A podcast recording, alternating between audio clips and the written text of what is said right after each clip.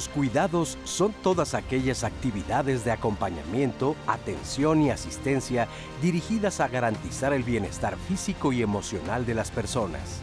Todos necesitamos cuidados a lo largo de nuestra vida, ya sea por edad, cuando somos muy jóvenes o nos aproximamos a la vejez por enfermedad o también por alguna discapacidad.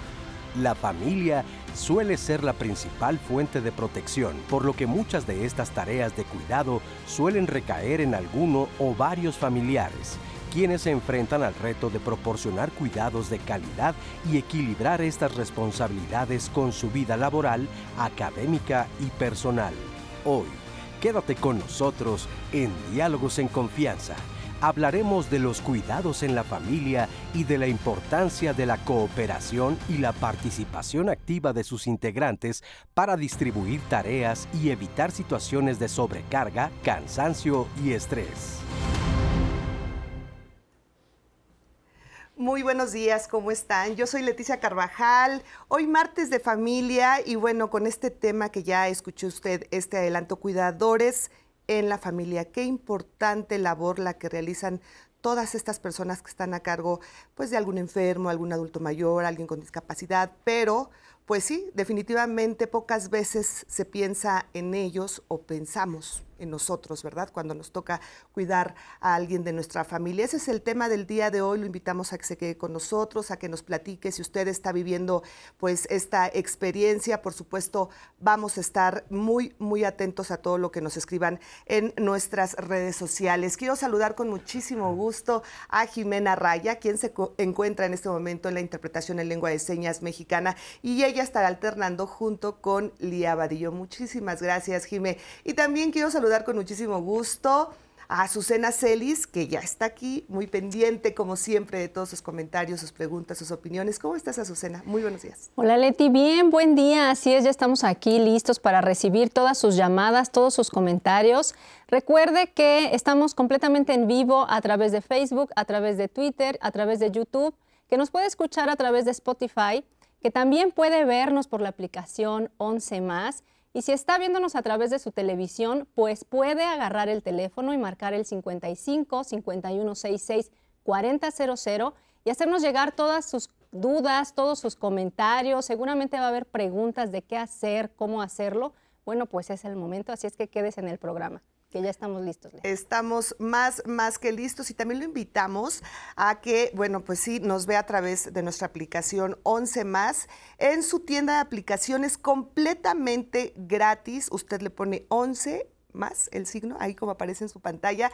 Y bueno, podrá tener acceso a toda la programación en vivo del 11 y por supuesto a todas las series, programas. Si se perdió algún programa de diálogos en confianza, no se preocupe porque ahí la voy a encontrar. Si quiere volver a ver la serie Soy tu fan, no se preocupe porque ahí también la va a encontrar. Bueno, todos, todos los contenidos del 11 lo puede encontrar ahí en esta aplicación. Recuerde que el 11 más va contigo. Bueno, voy a presentar a nuestros invitados y nuestra invitada del día de hoy, a quienes agradezco muchísimo estén con nosotros aquí en Diálogos en Confianza. Y voy a comenzar con el maestro Carlos Andrés Pérez Narváez. Él es subdirector de coordinación de la Dirección General de la Política Nacional de Igualdad y Derechos de las Mujeres y mujeres. ¿Cómo estás, Carlos? Muy bien, muchas gracias. Encantado de estar en este programa. Encantados también nosotros de tenerte. Gracias por estar aquí. También le doy la bienvenida a Juan Carlos Hurtado Vega, doctor en Ciencias de la Salud y psicoterapeuta. Gracias, gracias. Gracias, Juan Carlos. Bienvenido, muchísimas gracias. Y también saludo con muchísimo gusto. Le agradezco a Miriam Israel Israel. Ella es tanatóloga y consultora en cuidados paliativos, autora del libro Abrazar hasta el último aliento, cómo perder el miedo a la muerte de un ser querido. Muchísimas gracias por estar aquí, Miriam. Bienvenida. Muchísimas gracias por la invitación, un placer. Muchísimas gracias. Miriam, comienzo contigo. ¿Qué actividades se incluyen en las labores del cuidado? Bueno, en cuidados paliativos el cuidador es el principal, es la figura principal después del paciente y hay que capacitarlo, hay que ayudarlo para que sepa cómo cuidar a su ser querido o a su enfermo. Muchas veces no se requieren de grandes eh, eh, no se requieren de grandes cosas como es como saber cómo moverlo, cómo lavarlo, cómo ayudarlo a caminar, cómo dejarlo ser eh, lo más autosuficiente el mayor tiempo posible. Y esto es a través de la capacitación. Yo creo que en esta vida todo es capacitación. Así ¿no? es. Una vez que tú capacitas y eh, en el libro que mencionabas, eh, precisamente hay un capítulo que dice cómo cuidar al cuidador. Porque si se nos muere el cuidador antes que el paciente, estamos en un problema del tamaño del mundo, porque no hay quien, quien lo atienda. Claro. Y entonces, eh, y se tiene también muy olvidado o sea, no, tú eres la que estás en la casa, entonces tú te haces cargo de mis papás, ¿no? Oye, sí, pero yo trabajo. Ah, pues deja de trabajar. Y entonces te dan una labor que no te corresponde, pero que la tomas por cariño, por amor y dices, bueno, ok, pero a la hora que dices, oye, pero yo estoy acostumbrada a ganar X cantidad en mi trabajo, ah, no, bueno, pero pues no vas a cobrar por, por atender a tu mamá. Vas a cobrar por atender. Exactamente. Y entonces tenemos que empezar a regatear ahí con, con el dinero. Entonces es muy importante la labor del cuidador, es primordial en cuidados paliativos.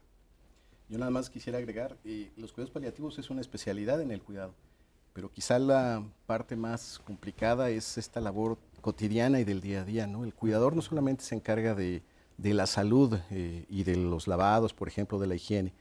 Eh, tiene que ir al banco, eh, tiene que seguir haciendo las compras, tiene que cocinar, sobre todo los cuidadores en la familia, ¿no? Entonces, es. Este, es una labor realmente de 24 horas, ¿no? En promedio estamos viendo que las cuidadoras, sobre todo porque son más mujeres, este, trabajan en, porque es un trabajo de los cuidados alrededor de 14 horas al día. Claro. Entonces, eso es en promedio, ¿no? Además están muy relacionadas las labores del hogar con los cuidados, porque como bien lo, pues tú, tú tienes que estar en la casa, entonces tú además de cuidarlo tienes que llevar la limpieza, tienes que lavar la ropa, tienes que ir al banco, tienes que cocinar, tienes que ir a apagar la luz. O sea, se vuelve un trabajo de verdad muy fuerte para la persona y más si no cuenta con el apoyo de familiares. Y lamentablemente seguimos viendo que las mujeres somos una muy buena parte de ese grupo de cuidadores, ¿no es así? Sí, claro, y, hay que hablar también del arreglo actual de los cuidados, ¿no? Cómo es que los cuidados actualmente se solucionan primordialmente en las familias. Y yo creo que es tiempo eh, de visibilizar también cómo está el arreglo social, cómo tenemos nuestra organización social del cuidado, porque en función de eso vamos a, ver que eh, la distribución del cuidado actual está primordialmente recargada en las familias. Y cuando decimos familias, decimos mujeres, ¿no? Y con todos los costos que eso tiene también para las oportunidades laborales, para el desarrollo personal de las propias mujeres, para el uso de su tiempo libre. Me parece que es fundamental que podamos justo eh, visibilizar ¿no? que la crisis actual del cuidado, del modelo de cuidado, es ya insostenible.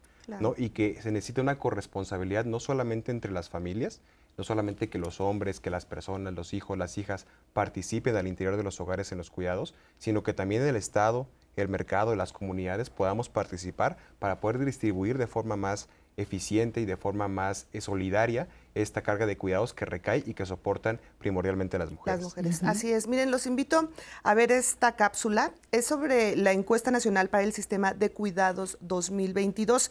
Y bueno, esta nos permite conocer las necesidades de cuidados eh, de los hogares en México y el perfil de los cuidadores, entre, por supuesto, más información que vamos a ver en esta cápsula.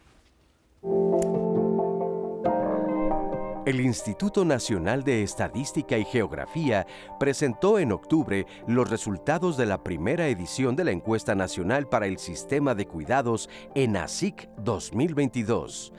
Graciela Márquez Colín, presidenta de este instituto, puso de relevancia la información sobre las necesidades de cuidado de los hogares en México, el perfil de los cuidadores, el tiempo invertido y los grupos más vulnerables. Entre los resultados se encuentra el número de personas susceptibles a recibir cuidados en sus hogares, lo que permite tener un panorama general de la demanda respectiva en México. En nuestro país se estima que hay 58.3 millones de personas susceptibles de recibir algún tipo de cuidado, lo que representa 45.2% del total de la población. De estos 58.3 millones de personas susceptibles de recibir cuidados en sus hogares, solo 37.6 millones los recibieron, es decir, 6 de cada 10 personas. Sobre el número de personas cuidadoras que hay en nuestro país, la presidenta del INEGI señaló. Asimismo, se estimó con la ENACIC 2022 que hay 31.7 millones de personas de 15 años y más que han brindado cuidados a personas en su hogar o en otro hogar. Entonces tenemos 31 7 millones de personas cuidadoras en México. A la pregunta de quién brinda los cuidados en los hogares, Mauricio Rodríguez Abreu, director general de Estadísticas Sociodemográficas, mencionó que son más mujeres que hombres las que proporcionan cuidados en los hogares. Tres de cada cuatro cuidadores en, en México son mujeres. 75.1% de la población que cuida son mujeres y esas mujeres... Eh, particularmente están eh, participando en, en, promedio la semana 38 horas, una jornada completa que implican los cuidados a personas que requieren algún tipo de cuidado. En el caso de los hombres, 17% señala participar en este eh, tipo de actividades y también decían un poco menos de horas, alrededor de 25.6 horas semanales. La presidenta del INEGI alertó sobre lo que la gente entiende y cree sobre las personas que deben otorgar los cuidados. El principal motivo de las personas que no están de acuerdo en que se les lleve a una residencia o casa de día cuando sean mayores es la creencia que el cuidado o la responsabilidad es de las hijas, hijos o la familia. Como colofón, podemos mencionar que 8.5% de la población entre 15 años, entre 15 y 60 años, considera que el cuidado de los integrantes del hogar corresponde solo a las mujeres. Muchísimas gracias por esta cápsula y qué cosas tan interesantes eh, dicen, porque pues sí, ¿cuántas veces no hemos escuchado, no vas a tener hijos, ¿quién te va a cuidar? ¿No? O sea, esa responsabilidad que todavía sin tener a nuestros hijos ya estamos como pensando que los hijos tienen que ser los responsables de nuestra vejez. Sí, sí. Y es una cultura muy arraigada. Adelante, perdóname. Sí, lo que pasa es que en México somos muy muéganos con la familia, ¿sí? En Estados Unidos los hijos a los 18 años se van de la casa y muchas veces puede pasar un año que no se ven, ¿sí? Y entonces hay espacios por parte del gobierno en donde la gente puede ir a que lo cuiden cuando tiene una enfermedad, por ejemplo, que es mi, mi ramo, que es la enfermedad terminal. Y entonces, pero aquí en México no existe, ni con paga ni sin paga. O sea, si tú no tienes quien te cuide en casa, no hay forma de que te atiendan. Pues qué difícil situación, porque imagínate, si no hay lugares que se supone tendrían que estar especializados, ¿qué podemos hacer nosotros como familiares cuando no tenemos esa capacidad ni, ni económica, ni además el conocimiento, y además de que tampoco sabemos, muchas personas no sabemos que hay lugares donde te pueden capacitar para estos cuidados? Entonces, es un trabajo muy fuerte para todas las personas. Ahora, eh, Carlos, ¿tú qué cambios consideras que han habido en estos últimos años relacionados con esta demanda de cuidados en los hogares? Mira, los cambios han sido realmente eh, importantes. Me parece que uno de los más relevantes es poder poner en la discusión pública el tema de los cuidados. Los cuidados históricamente eh, era un asunto que se resolvía al interior de las familias. Y ahora tenemos ya una, una apertura, tenemos ya cada vez más eh, pláticas, conversaciones en el espacio público para poder visibilizar y sacar de lo privado a los cuidados, porque si, si seguimos manteniendo en la dinámica familiar los cuidados, vamos a ver que es un tema que es insostenible. ¿no? Hace un momento decía de la crisis del cuidado y creo que eh, lo, lo, primordial para poder sacar eh, justo esa crisis o hacer eh, o superar esa crisis es justamente poder visibilizar que los cuidados son un bien público y en ese sentido también son un derecho. ¿no? Y entonces justo la narrativa de la política pública, que es el área en donde yo estoy especializado, eh, está transformándose y construyéndose para que los cuidados sean también un derecho humano ¿no? y que sea reconocido por el Estado, que los gobiernos en consecuencia pueden actuar para poder eh, garantizar este derecho y que se pueda posicionar justamente como eso, para que el día de mañana podamos tener espacios públicos, servicios públicos, que justamente, como mencionaba Miriam, puedan satisfacer esa demanda de cuidados que tanto nos hace falta. Así es. Con los cuidados no, perdón, con los cuidados no profesionales, es decir, impartidos por la familia, sucede algo muy interesante eh, en México. Hay cuestiones culturales, ya lo mencionaste, muy arraigadas, ¿no? Este, recordamos este, hasta en el arte se han presentado como agua para chocolate, encargada la, menor de, la, de, la, mamá. ¿no?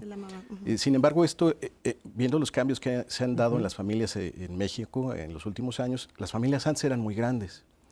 Y ahora hay una crisis de cuidados porque las familias cada, cada vez son más pequeñas. Entonces ya no hay tanta gente en la cual socializar y que cooperen solidariamente con los cuidados.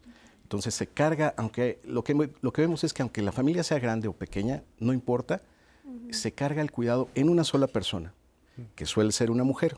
Aunque haya hombres que no estén trabajando y mujeres dentro de la familia que estén trabajando, suele ser la mujer eh, la, que, la que cuida y, la que se encarga de hacerse bolas entre, entre una situación laboral y los cuidados, dobles o triples jornadas que acaban con la salud de ese cuidador.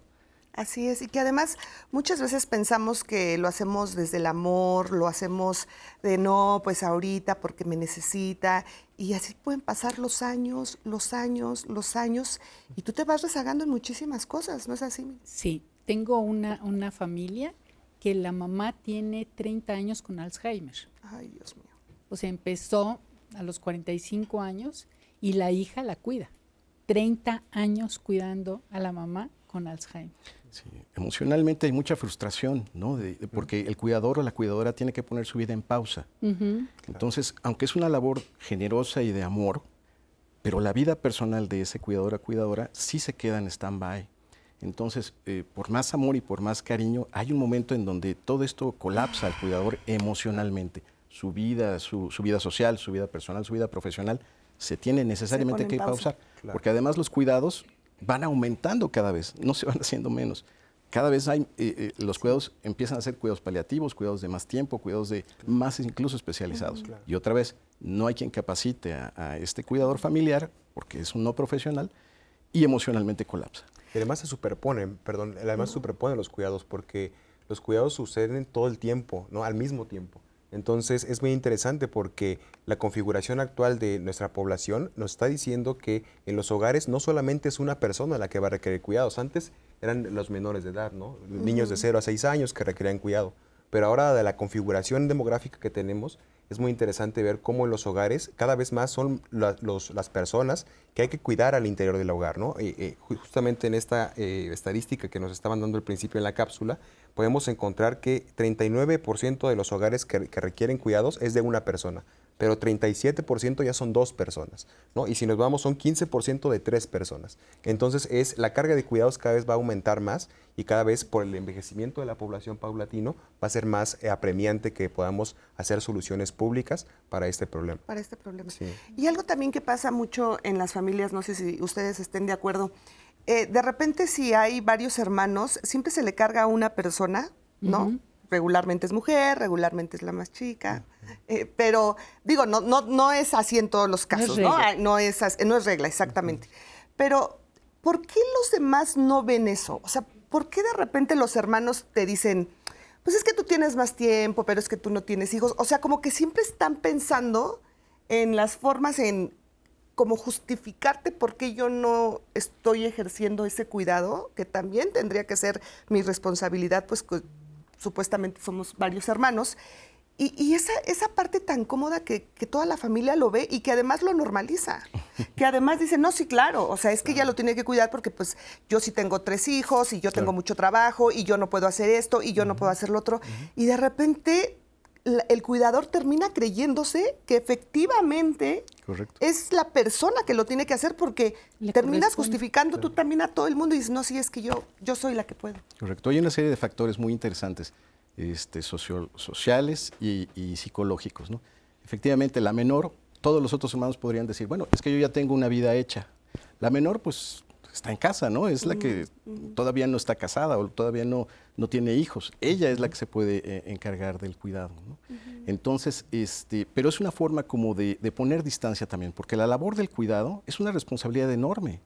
Si hay una persona sola que cuida, todos los otros pueden decir, miles de opiniones. Lo estás haciendo bien, lo estás haciendo mal. Además. Sí, este, sí pero, pero, pero es ella la que se encarga, eh, eh, otra vez una mujer, la que se encarga de, de, operativamente cuidar. Y nadie le ayuda, ¿no? Pero sí está expuesta a todo tipo de críticas. Entonces, emocionalmente es muy fácil decir, bueno, que ella se encargue del cuidado, yo desde acá dirijo, ¿sí? Y, y este, y si algo sale mal, pues ya sabía yo que iba a salir mal, pero pues este, alguien tiene que hacerlo. Estaré yo para reclamar. Yo tengo una vida y tú no, entonces tienes tú que encargarte de ello, ¿no?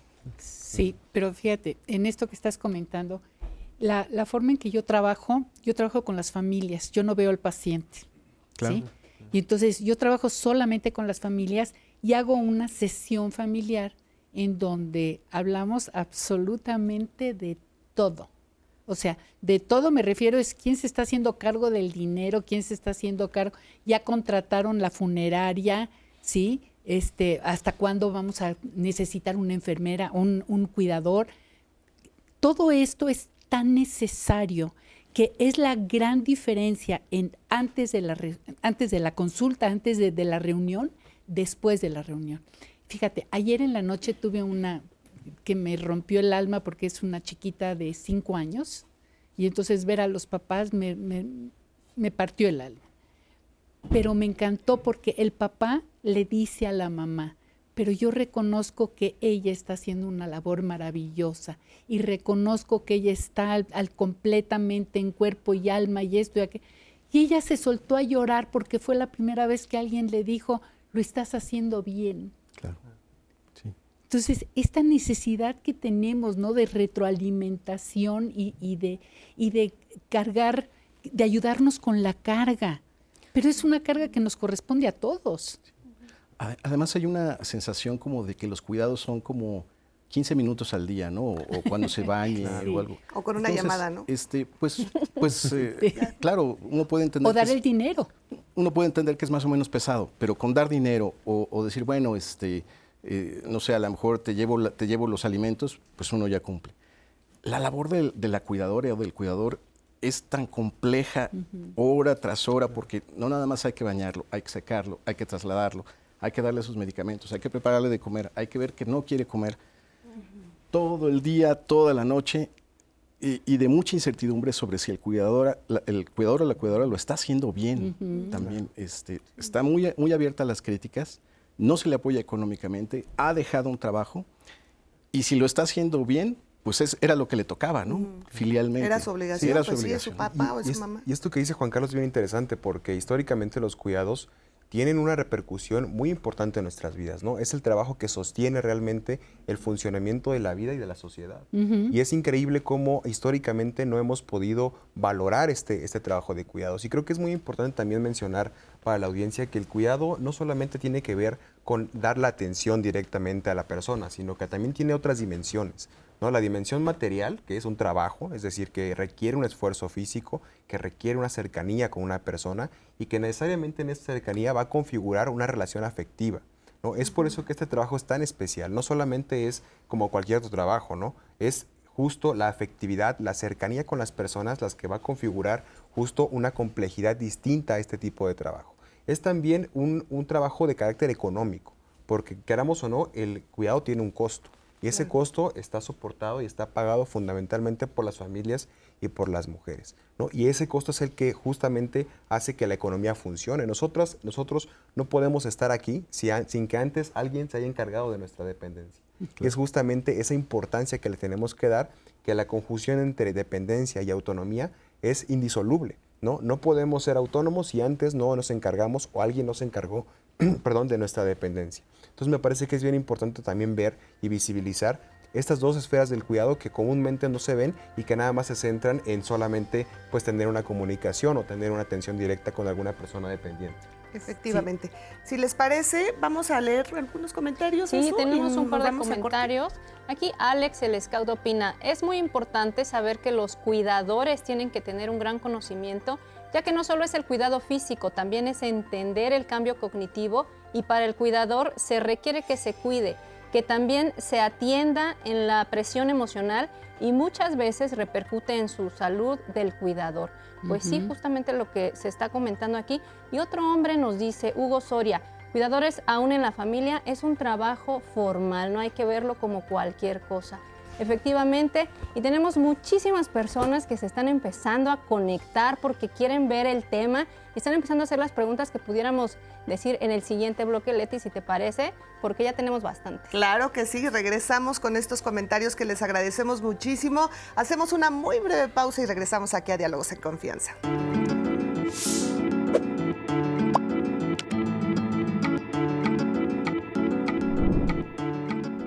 El envejecimiento de las sociedades y los cambios en las estructuras familiares hacen necesario que el Estado garantice el derecho al cuidado.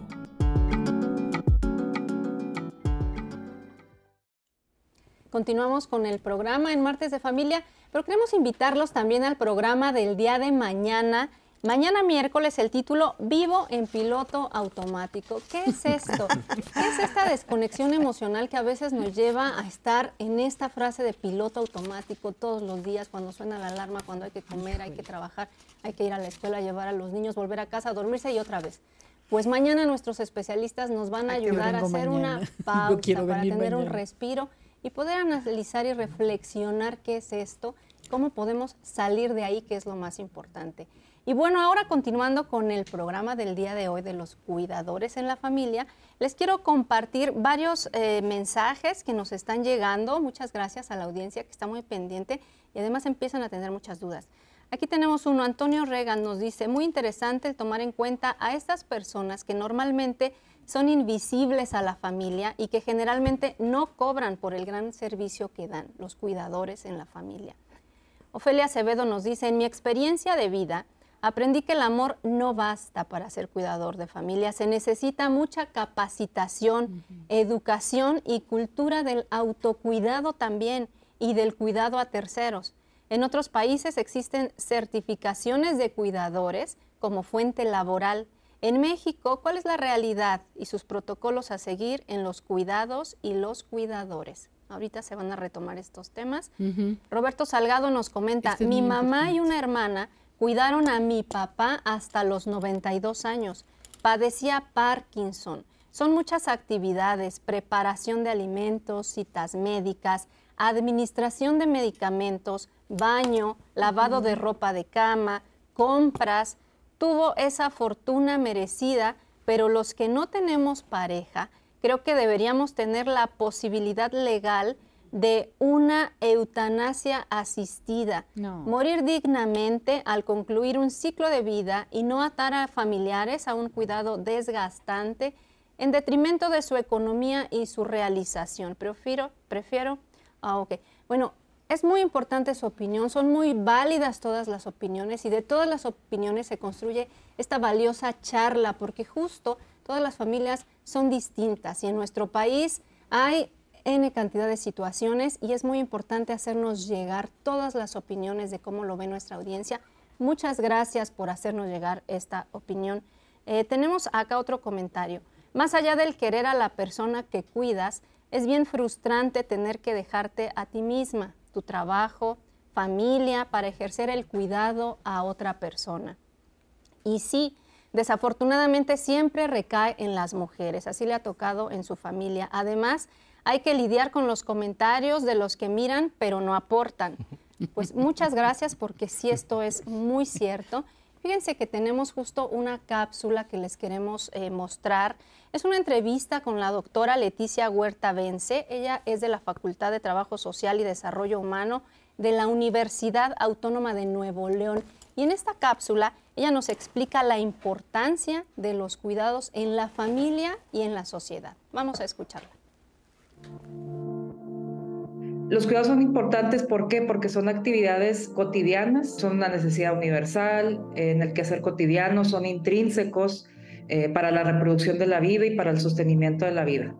Eh, los objetivos principales de los cuidados pues son proteger, mantener y recuperar eh, las capacidades de las personas.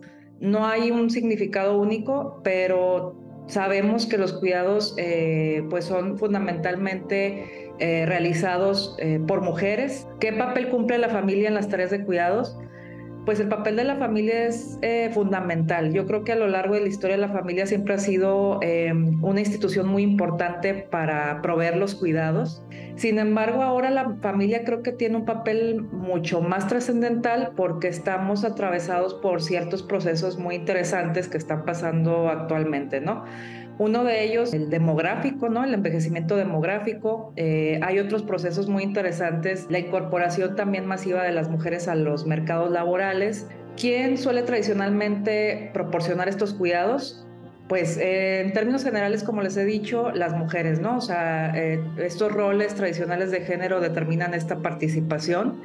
¿A qué retos se enfrentan las y los cuidadores? Bueno, Principalmente son retos que tienen que ver con la sobrecarga de los cuidados, porque ese es un tema que los atraviesa. Hay más cantidad de personas mayores, eh, se ha prolongado la esperanza de vida. ¿Esto qué quiere decir? Que bueno, a mayor edad pues vamos a necesitar eh, mayor cantidad de servicios de salud, ¿no? Eh, no es lo mismo eh, tener una esperanza de vida de 60 años a tener una esperanza de vida eh, de 75, 80, y bueno, hay personas que viven 90 y 100 años y hasta más, ¿no? Entonces, imagínense las necesidades que vamos a tener en los sistemas de salud, en los sistemas de cuidados, en los sistemas de atención a la dependencia para atender a toda esta población, ¿no? Entonces, bueno, como la familia absorbe esto y las mujeres principalmente absorben esto, pues a lo que se enfrentan es a la sobrecarga, también a la soledad, eh, pero yo creo que principalmente a la ausencia de un derecho, porque las cuidadoras familiares realmente están haciendo un trabajo fundamental en la sociedad, que es sostener la vida, ¿no? No solamente sostener la vida de su familiar, que es algo muy importante, que ahí se involucran muchos sentimientos, muchas emociones, pero también en términos económicos y de política pública están haciendo una labor muy, muy importante que es necesario valorar, reconocer, remunerar y hacerlo pues un derecho, ¿no? Porque eh, yo siempre he dicho que la familia y los cuidadores familiares son una forma de atención en sí misma. Así es, muchísimas, muchísimas gracias por esta entrevista y bueno, más adelante le vamos a presentar la segunda parte. Pero bueno, eh, justo de lo que Azucena nos ha estado haciendo el favor de leer en los comentarios, eh, esto de que existen certificaciones de cuidadores en otros países, si yo soy cuidador de algún familiar, ¿Puedo acudir? ¿Hay aquí en México estas capacitaciones? el Centro de Cuidados Paliativos de México es una institución no, no lucrativa pero es una institución que se dedica a brindar cuidados paliativos domiciliarios. Y entonces va el médico, va una enfermera para capacitar al cuidador en casa y va un tanatólogo para ver la cuestión emocional que están viviendo todos. Independientemente de este servicio que se da, también existe, tienen cursos para cuidadores en donde les enseñan cómo poner una inyección, o sea, son cosas básicas que se necesitan dentro de una, yo, le llamaría hasta dentro de una casa, no tiene que ser de cuidados paliativos, ¿no? Entonces, es algo que, claro que existe, eh, te digo, en el centro de cuidados, no sé si lo hacen en otro lugar. Claro. Pero bueno, ahí ese es un muy buen dato. Pero, pero en el Centro de Cuidados Paliativos de México, ahí Centro de Cuidados sí lo tiene. Una vez, una o dos veces al año. Muy bien. Eh, en otros países, eh, eh, la situación de, los, de las cuidadoras y los cuidadores es una situación de, salud pública. Por eso se necesitarían políticas públicas. En otros países, por ejemplo, los, las cuidadoras que trabajan eh, tienen permisos especiales en sus trabajos si demuestran esta, esta situación de cuidados donde les permiten salir antes o hay una reducción de jornada o les permiten salir y, regresar en, en, diferentes ocasiones. En México, desgraciadamente, pues no existe todavía esta, esta visibilización de, la necesidad de las cuidadoras y los cuidadores. Entonces, eh, para capacitarlos también es muy interesante porque no son enfermeros, son cuidadores informales. Eh, requieren, sin embargo, conocimientos técnicos, conocimientos médicos y apoyo emocional. ¿no? Entonces, eh, hay algunas instituciones privadas que ofrecen grupos de apoyo. El Poli mismo ofrece un curso de, sobre, sobre cuidados este, gerontológicos, pero no hay, una, no hay talleres, eh, no hay muchos. Eh, yo me dedico también a, capacitar cuidadores en la parte emocional que involucren todas las partes, lo emocional, lo técnico, lo médico, eh, para apoyar a los cuidadores. Y es una necesidad un muy trabajo, importante. porque además no es lo mismo cuidar a un adulto mayor que cuidar a un niño enfermo, que cuidar a una persona con cáncer, que cuidar, o sea, so- son diferentes los Sí. cuidados, no es como que estoy preparada y muchas veces en una familia puedes tener a dos personas o hay, hay casos extraordinarios que, que- que te tienes que hacer cargo no nada más de una persona, sino de varias. Claro. O la viejita, la señora que se que atiende a su viejito Claro. de 90 años, pero la señora tiene 85 y ella es la que lo cuida y ella es la que lo cambia y ella es la que lo baña y ella es la que la que le hace todo. Sí. Sí, hay, hay retos muy importantes también sobre esto, ¿no? Porque eh, si bien es cierto que las políticas públicas tienen que dar una respuesta ¿no? muy, muy precisa, muy focalizada sobre el tipo de cuidado, también es cierto que eh, a nosotros certificar a personas cuidadoras, también tenemos que verificar que estas condiciones de certificación van a abrir un campo laboral distinto. Y en consecuencia ese campo laboral distinto para poder preservar las características de dignidad en el trabajo, la dignidad se va a traducir directamente en la calidad en el servicio, en el cuidado. Me parece muy importante que podamos visibilizar que también hay un desafío muy importante, ¿no? Porque si bien, como, como bien apuntabas, eh, las personas que cuidan no son trabajadores de la salud, ¿no? No tienen por qué tener esa responsabilidad de un trabajador de la salud, ¿no? Entonces creo que es importante, eh, si bien es cierto que es muy importante la capacitación, también ver que esto va a abrir un desafío muy importante para poder normar justo el, el ámbito laboral que va a crecer de personas cuidadoras. Sí, en promedio las cuidadoras y los cuidadores en México tienen alrededor de 50 años. Pero yo he trabajado con cuidadores desde 14 años hasta cuidadores de Ujú. 70 años. Sí, sí. Entonces, sin embargo, es un trabajo. Tanto el de Claro. 14 como el de, el, de, el de 60 está haciendo un trabajo que requiere apoyo económico y requiere de la integración de la familia, no nada más de una persona que se dedique. Ahora, ojo también con los papás, porque de repente eh, ocupan al hijo mayor para cuidar al hijo menor. Sí. ¿no? Le- les dan esa responsabilidad. Ya desde esa edad ya son cuidadores, porque tienen que cuidar a sus hermanitos, tienen que darles de comer, tienen que, en lo que los papás se van a trabajar o a- a diferentes circunstancias que pueden existir.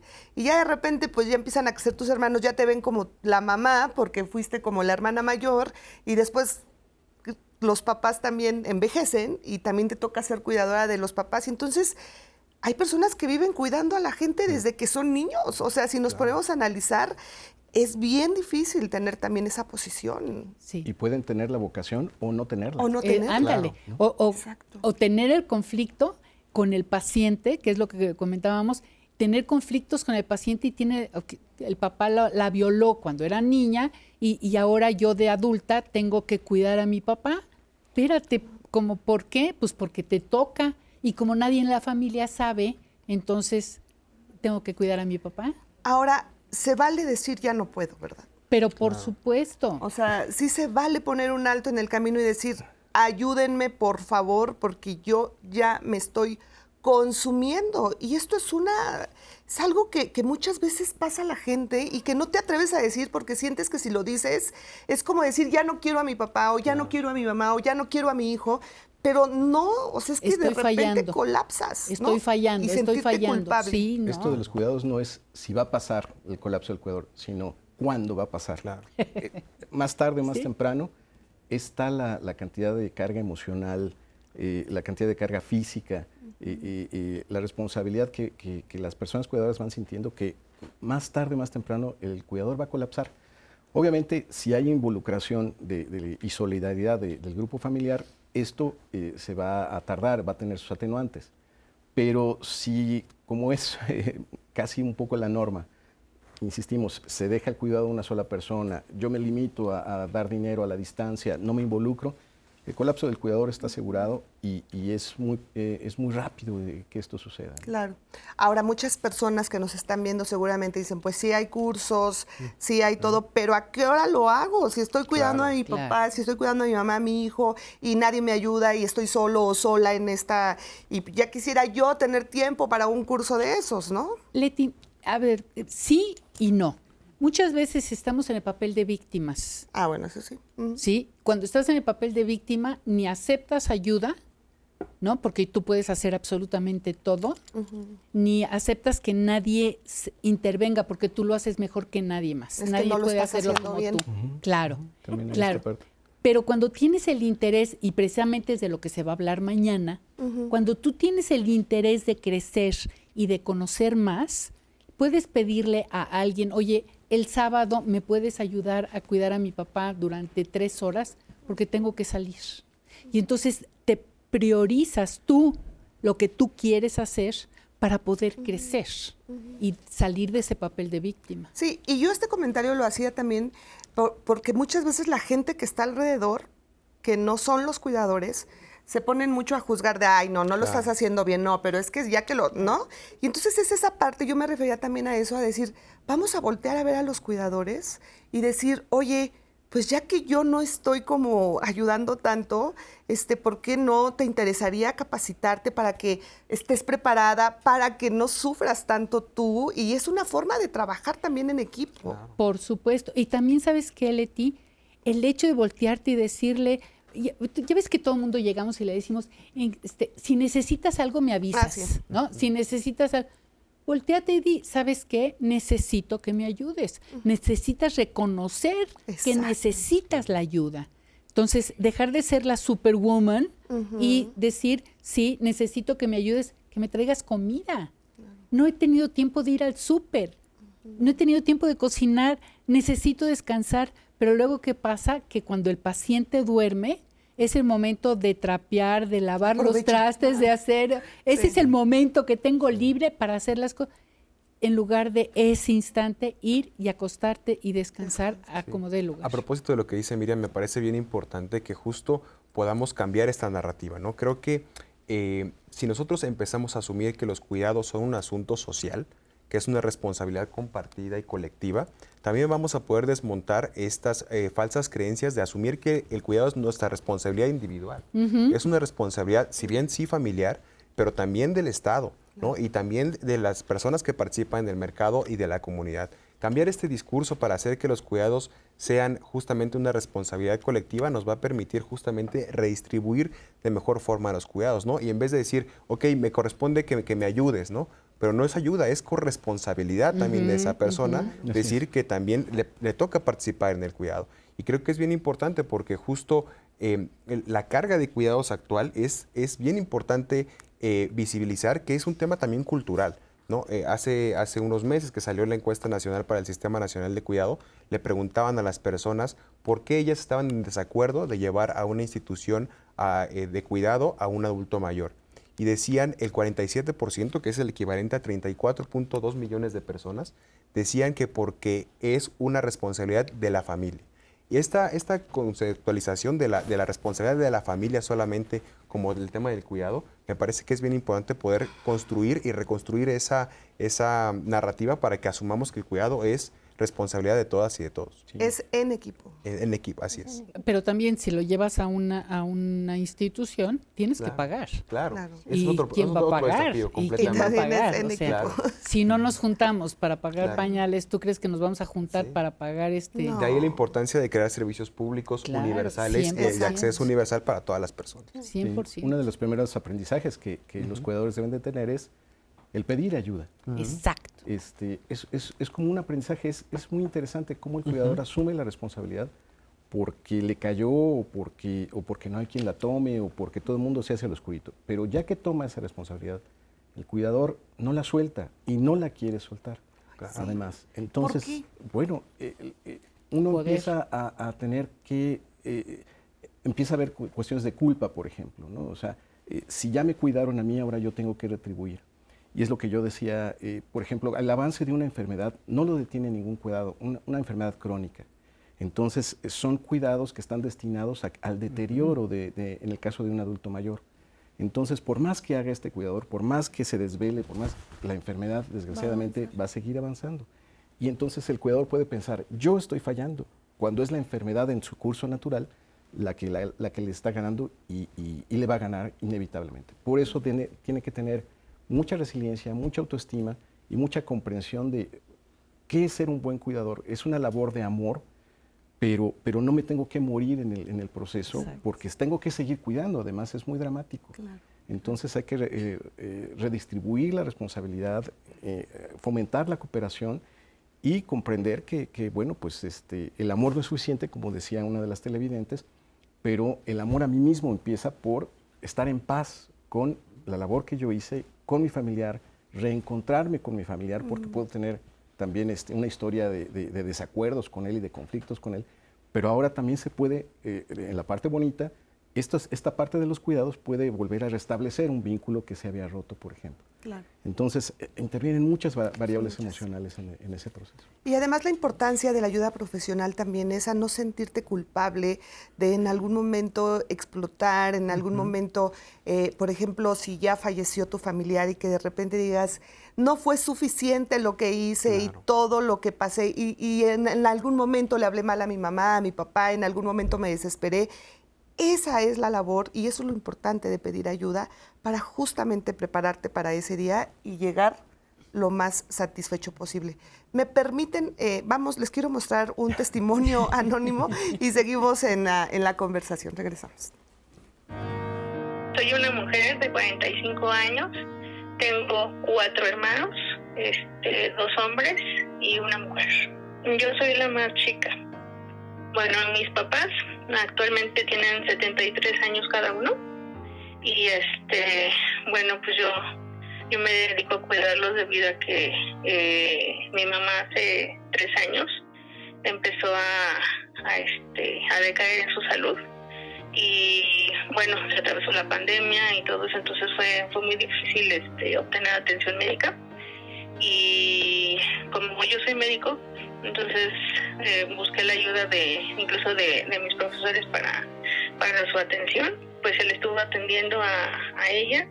Este, posteriormente mi papá hace como un año y medio más o menos también este em, enfermó. Igualmente este, tuve que buscar la ayuda de, de este pues de, de algunos de mis de mis ex profesores este, respecto a la atención médica. Eh, al cuidado de mi mamá he estado al 100% porque pues ninguno de mis hermanos este pues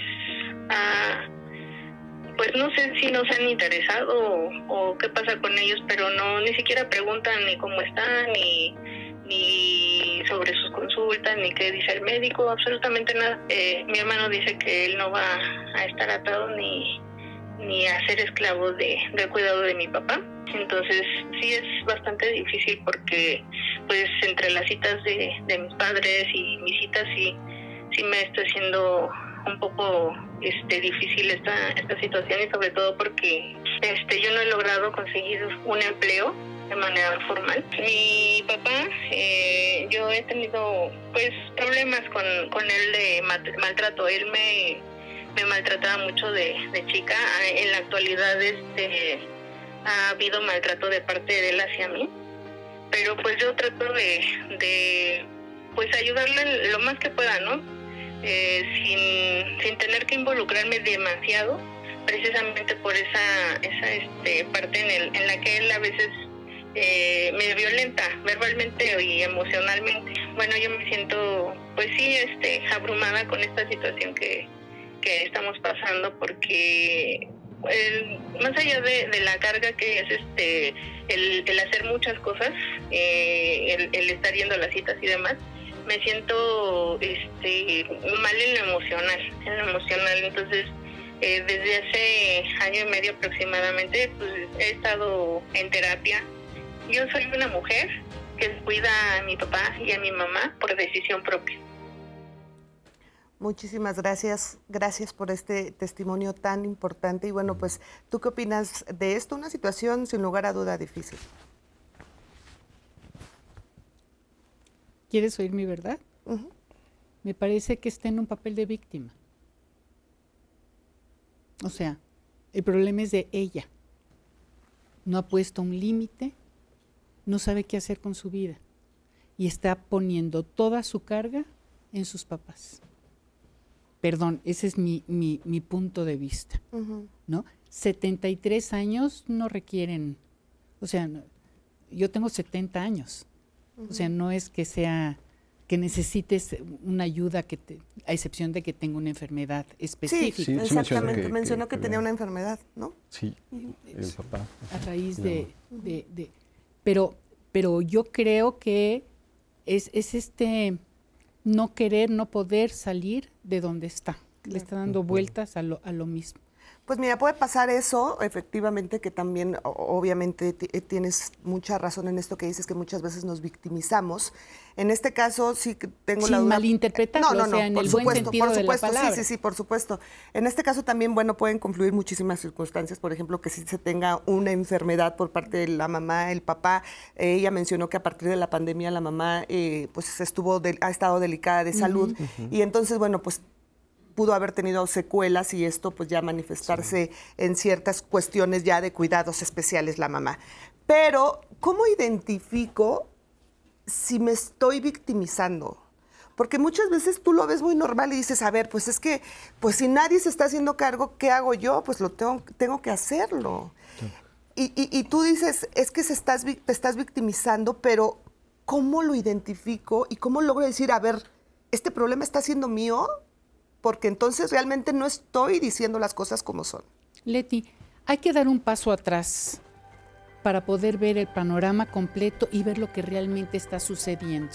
Si ella está en el, en el campo médico, hay que acercarse con un psiquiatra, hay que acercarse con alguien profesional y decirle, tengo este problema, ¿por dónde salgo? ¿Sí?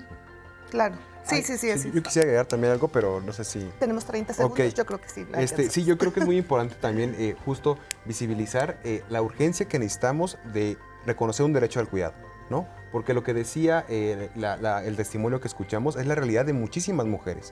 ¿no? no solamente es una realidad concreta, es una realidad de millones de mujeres y que necesita el Estado actuar en consecuencia para poder garantizar los servicios de descarga de cuidado que requiere.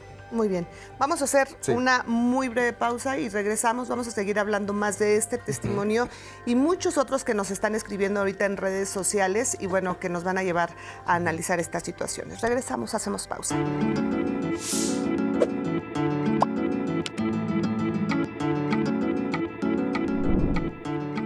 La mayor parte del trabajo de cuidados lo realizan mujeres y niñas a nivel mundial lo que tiene como consecuencias su deserción escolar, baja participación en el mercado laboral y menores ingresos.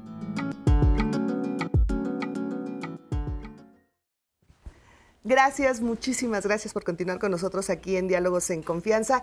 Te tuve que interrumpir un poquito, pero querías... Eh, sí, sí, quería andar en, esa, en esta idea sobre la importancia de que eh, reconozcamos al cuidado como un derecho.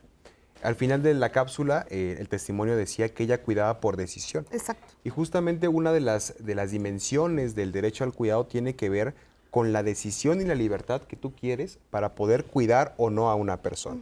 ¿no? El derecho al cuidado tiene tres dimensiones. La primera es recibir cuidados. Yo tengo el derecho a recibir cuidados en condiciones dignas, en condiciones de calidad, ¿no? en condiciones suficientes. El segundo es justo el derecho de decidir o no cuidar. El derecho a cuidar o no cuidar. Y creo que eso es muy importante porque tener como base ese derecho supone que ya tenemos una infraestructura social de cuidados o un arreglo social de cuidados distinto al que tenemos ahora. A veces esa, decisión no puede ser tomada de forma autónoma porque no queda de otra más que arreglar al interior de las familias el cuidado.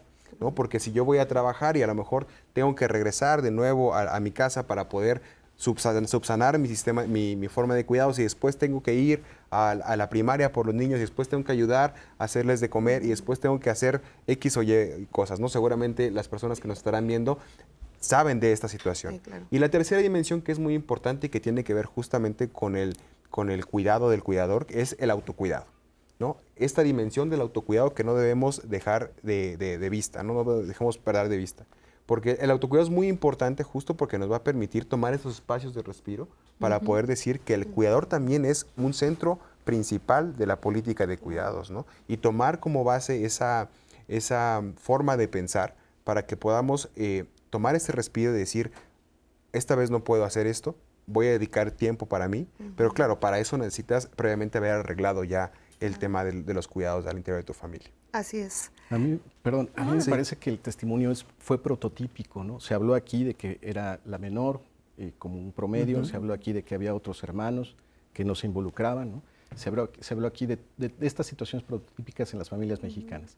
Y ahí lo vimos en ese testimonio. Y yo creo que en el, en el, proceso de cuidar hay, hay momentos El primero es impresionante, es una crisis. ¿no?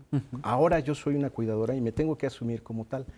Siendo ella médico, recurre a médicos. Imagínense las personas que no tienen una formación médica.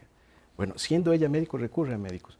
Y en otro momento está la crisis emocional, eh, profesional, eh, personal, eh, que hay una visión de túnel y no se sabe qué recursos hay. Entonces se trabaja con lo que tiene a la mano. En otro momento se va digiriendo esta noticia, uno aprende a poner una inyección, uno aprende a, hacer movilizaciones y poco a poco la mente se va abriendo para ver qué posibilidades hay. Y en vez de victimizarse, la gente puede decir, eres tú el que me está dejando solo. Y tengo bases para decir, hermano hermana, tú me estás dejando solo en este proceso, tienes que involucrarte.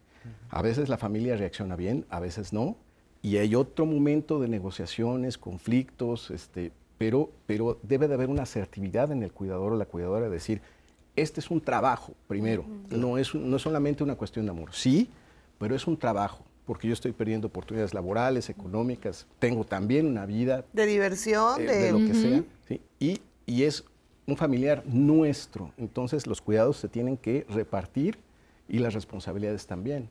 No te puedes alejar.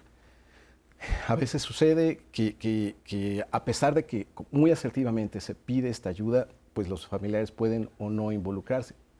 Hay otro momento en donde hay capacitaciones, eh, el cuidador em, eh, aprende a, no tomarse personal los insultos o, las groserías de, una persona que en estado de dependencia.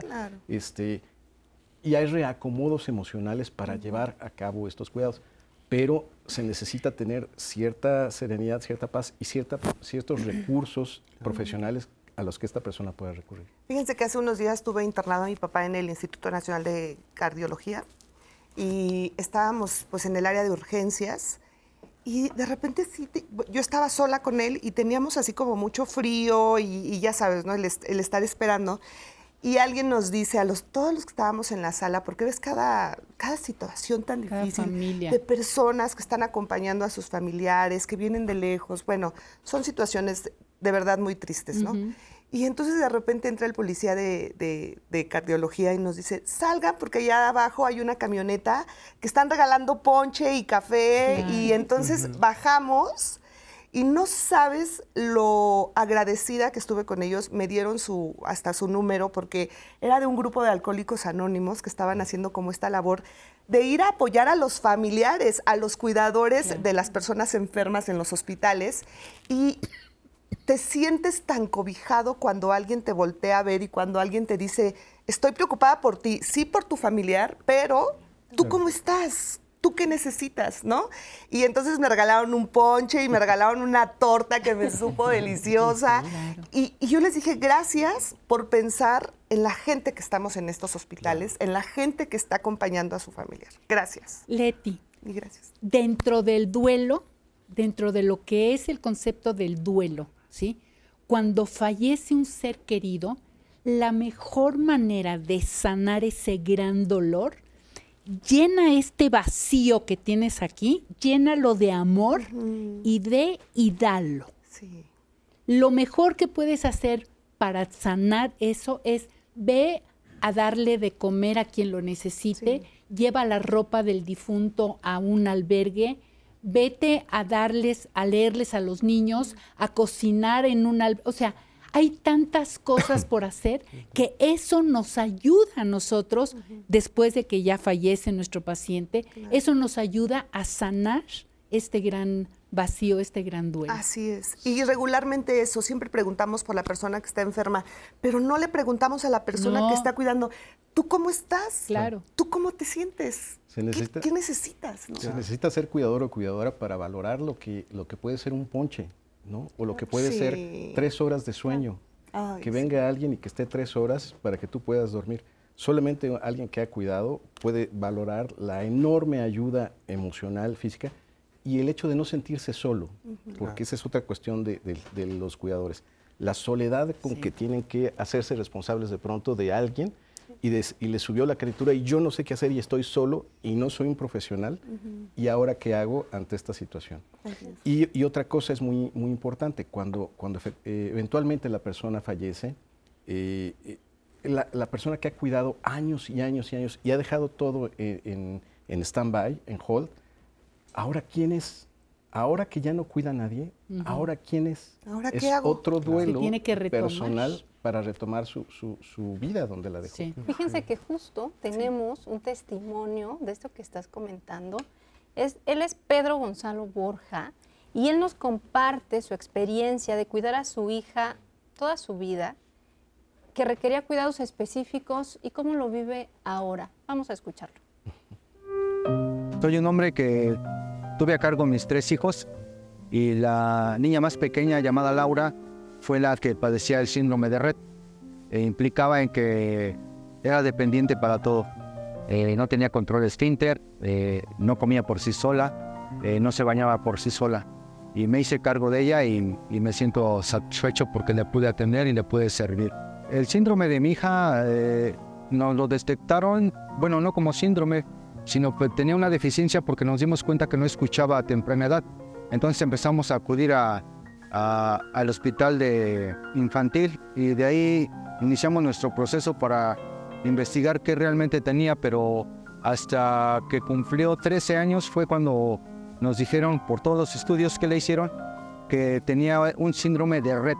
La cuestión fue que era muy difícil porque tenía que trabajar, tenía que, que tener tiempo en especial para la niña, eh, ver a mis otros hijos crecer. Eh, la verdad es de que lo que puedo resaltar es que tuve el apoyo de mi familia.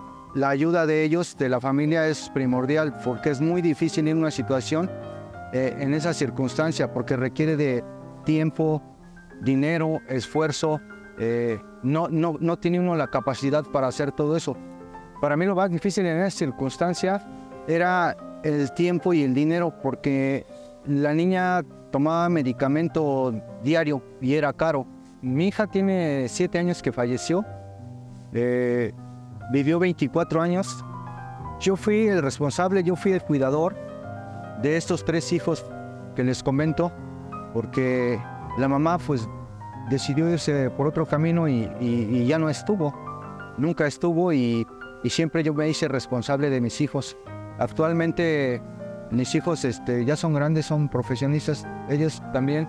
Mi hija tiene dos hijos, dos tengo dos nietos encantadores y la verdad es que la vida es buena, depende desde dónde veamos las cosas, ¿no? En el trayecto de, del cuidar a, a una niña con, e- con estas capacidades diferentes, eh, existe esto que se llama olvidarse de uno mismo, ¿no? Porque yo tenía la edad de 33 años y ya sin esposa, me dediqué a mi hija, me dediqué a trabajar, me dediqué el tiempo que, tenía, lo dedicaba a ella. No podía yo vivir una vida normal porque la necesidad prioritaria era mi hija. Me siento muy tranquilo, muy en paz porque hice todo lo que pude por mi hija, todo lo que pude.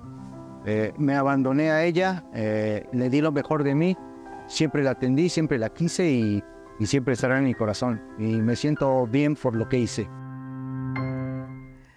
Ay, Pedro, qué testimonio tan bonito, tan importante. Gracias, gracias por darnos a conocer, por compartirlo con nosotros.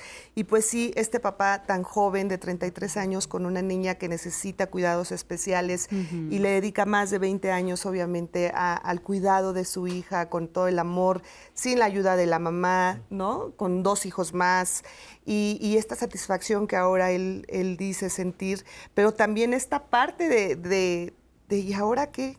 ¿No? Que, que- que- que seguramente se lo pregunta y muchas personas se lo preguntan una vez que fallece la persona. ¿Dónde quedé yo? Sí, lo dejó todo por ella. ¿no? Claro, ya lo, lo dejé todo y bueno, al final puedes sentir una gran satisfacción, el decir, le di todo a mi hija, le di todo a mi mamá, le di todo a mi papá, pero ¿y yo? ¿Qué voy a hacer después? ¿Ahora a quién, a quién cuido? Claro. ¿No? ¿Ahora con quién me voy? Es Pues el tema de mañana. Esa es. Exactamente, esa es la tarea. Esa es la tarea que ahora el cuidador, eh, eh, aprender a cuidar a otro implica que yo me tenga que cuidar. Y si, y si mi vida tiene que estar en pausa, eh, yo tengo que robarle momentos para buscar un equilibrio y, y- y continuar con, con lo Claro. mío, ¿no? Así. Porque si no, luego me voy a sentir muy mal, los años ya pasaron y yo ahora tengo que empezar de cero. Entonces, no, no es justo para, para, porque puede haber resentimiento también, eh, porque te estoy cuidando, he dejado, he dejado de lo mío. Entonces, eh, o violencia o maltratos en el cuidado. Pero yo quisiera saber en esos casos de violencia y maltratos, quién le ayudó a ese cuidador, ¿no? este, quién lo apoyó a, ese, a ese cuidador. Entonces, eh, hay una parte muy bonita de paz y, calma y generosidad cuando, cuando uno cumple esa labor, pero eh, requiere de encontrarse consigo mismo, hacer las paces con una persona a la que se cuida y buscar ayuda profesional y capacitación. Y además esta ayuda que es tan importante y que te sientes tan liberada cuando la platicas, cuando lo, hablas. A, mí me gusta de verdad poner muchas veces mis ejemplos porque yo siento que mucha gente lo vivimos. Y, por ejemplo, cuando mis papás estuvieron enfermos de COVID, me hablaban del, del INER, del Instituto Nacional de Enfermedades Respiratorias, que todos hospitales de verdad maravillosos. Yo no sabes cómo agradezco a todos estos hospitales porque ayudan a tanta gente y hacen una labor tan importante que bueno, yo siempre voy a vivir agradecida con el INER, con el Instituto Nacional de Cardiología, con todos, todos estos hospitales. Bueno, el caso es que me hablaba una psicóloga para decirme, ¿cómo estás después de que falleció mi mamá y que mi papá estaba enfermo todavía con las secuelas? Y, tú con tu depresión, con tu angustia, y de repente les empiezas a decir, es que me siento muy nerviosa, es que estoy temblando, es que siento que no puedo con toda esta carga, y empezar a contar, a liberar, a decir, sí sientes un gran alivio, aunque sea vía telefónica. Y yo también por eso recomiendo mucho los teléfonos del Consejo Ciudadano, porque te dan ayuda, te dan atención psicológica vía telefónica, totalmente gratuita. Y ustedes pueden comunicarse a los teléfonos. Les voy a pedir más adelante que los pasen en pantalla y por supuesto en redes sociales. De verdad vamos a acercarnos a la gente profesional, porque si hay un momento que gritas, que gritas por ayuda y que sepamos a todas las personas que están cuidando a algún familiar, ya está, ya está en pantalla algún familiar eh, enfermo o por cualquier otra situación, acudan a profesionales, de verdad, de verdad, es de muy, muy, muchísima ayuda ser escuchado. Y aunado a lo que estás comentando, cuando el familiar fallece, ¿sí? Y yo ya lo acompañé durante todo este trayecto, ups, me doy cuenta que me gusta ser cuidadora y puedo salir a trabajar, si estoy capacitada, puedo salir a trabajar como cuidadora y hacer mi fuente de ingreso. ¿Sí? Pues sí. O sea, es una forma de también trabajar esta, esta, este Es cuando dices que tienes como esa capacidad, ¿no? Esa vocación. Esa la vocación, Que tal vez no, no la sabíamos y la estaba ahí, ¿no? Y ahí lo descubrimos. ¿Tenemos comentarios? Tenemos muchos comentarios. De hecho, están llegando muchos comentarios de preguntas de qué alternativas tiene el cuidador primario después que falleció el ser querido, cuáles son los duelos y alternativas de calidad de vida, algún tip para educar y tomar nota, nos dice Ofelia Acevedo. A ver. Yo quiero dar un tip que necesitamos comprender con la cabeza. Hay cinco fases que vivimos cuando hay alguna pérdida, como es la pérdida de la salud. Eh, la primera es la negación, después viene un enojo, ¿sí? Pero es un enojo más arriba de cualquier enojo. Con todo el respeto del mundo, yo le llamo, es una etapa de emputamiento, porque estamos enojados con el mundo y nos peleamos entre todos por esta etapa del duelo. O sea, cuando comprendo que lo que tú estás viviendo es un duelo y no es que estás en contra mía, puedo bajar mi nivel de estrés con lo que tú me estás agrediendo, ¿sí? Con lo que papá me está agrediendo, porque papá está en una cama y está en esa cama sintiéndose infame por estar en esa cama, está perdiendo, se está perdiendo a sí mismo. Entonces es la negación, el enojo, luego viene la culpa, luego viene una depresión, que alguien lo llama depresión, pero es una tristeza profunda. Y todo esto va de arriba para abajo hasta que llegamos a la aceptación. Estas son las cinco etapas del duelo de Elizabeth Kubler-Ross. No estoy descubriendo nada, nada nuevo, ¿sí? Sin embargo, cuando las comprendemos, dejamos de pelearnos. Cuando lo, comprendo que lo que tú estás viviendo, que lo está viviendo mi hermano, porque todos estamos perdiendo a papá, un papá diferente, porque cada uno lo vive de una manera diferente, pero, pero todos estamos perdiendo a papá. Y entonces nos vamos, cada quien llora en una esquina, ¿no? En lugar de acercarnos, estar juntos y llorar, juntos, porque papá está falleciendo, cada quien se va a llorar a otra escuela. Y entonces es importante el diálogo, es importante la capacitación. La verdad, perdón que lo digas nuevamente, es importante leer el libro, abrazar hasta el último aliento, porque ahí te voy llevando de la mano ante toda esta situación para que comprendas lo que estás viviendo. Muy bien, muchas, gracias. Y fíjense que tenemos una llamada muy bonita. A mí, de verdad, Julieta, muchas gracias por comunicarte de 93 años. Mm. Ella nos dice, son muchos los factores que intervienen para que uno sea un verdadero cuidador. A mis 93 años tenía una cuidadora que mis hijos me contrataron. Sin embargo, parte de mi pensión se iba en su pago, así que no me alcanzaba. Es por ello que ya no la tengo más y debo valerme por mí misma. Sí con, ayuda de mis hijos, pero no al 100% porque ellos ya tienen su vida.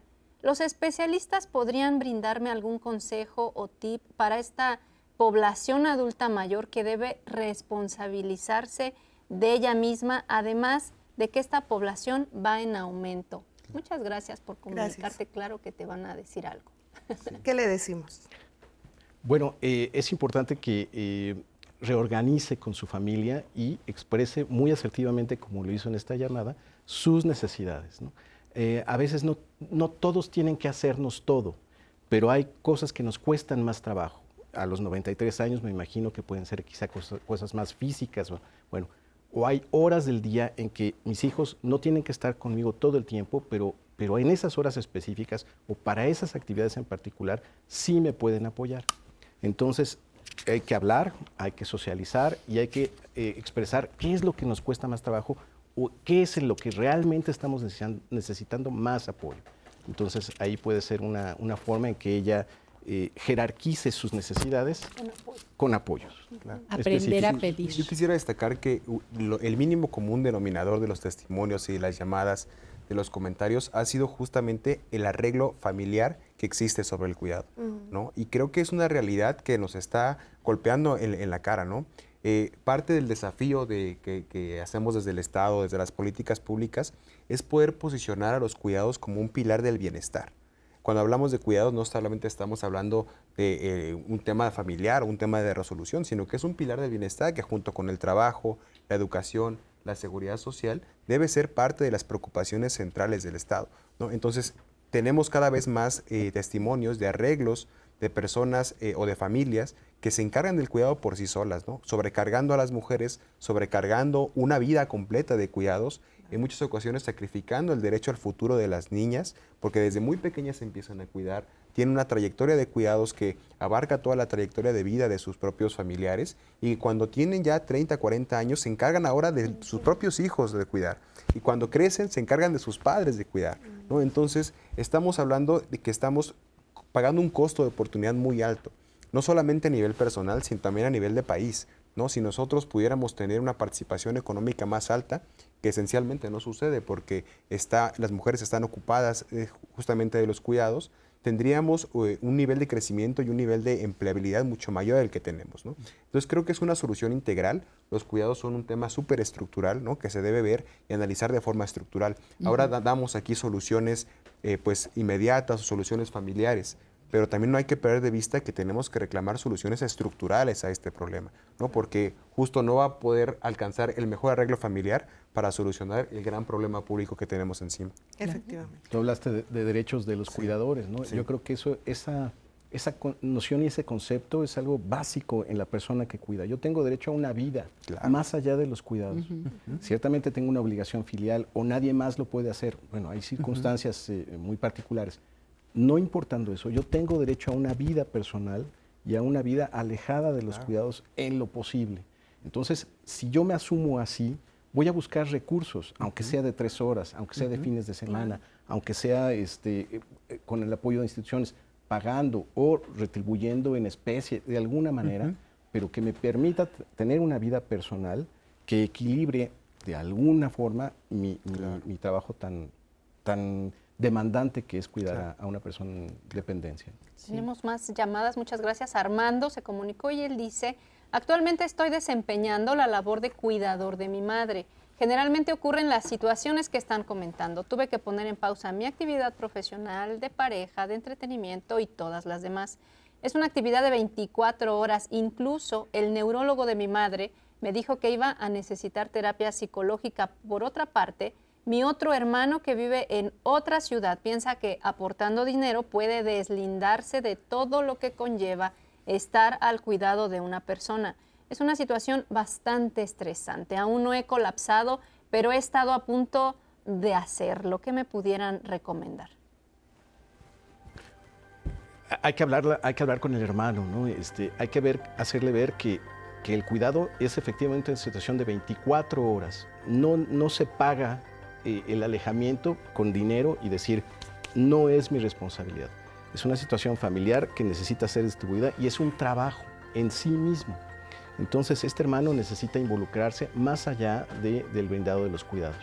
Eh, habría que ver cómo es la relación entre los hermanos, pero eh, eh, hay que incluir a más personas. Si no se puede con el hermano, hay que recurrir hasta vecinos, amigos, que me den un, apoyo de horas y yo pueda, insisto, buscar pequeños espacios aunque sea con amigos, con vecinos que me suplan en, situaciones muy particulares, donde yo pueda retomar mi, propia vida eh, y, descansar. Bueno, pues regresando del corte, vamos a leer más llamadas porque hay muchas personas con preguntas. No se despegue, estamos aquí en Diálogos en Confianza. Regresamos.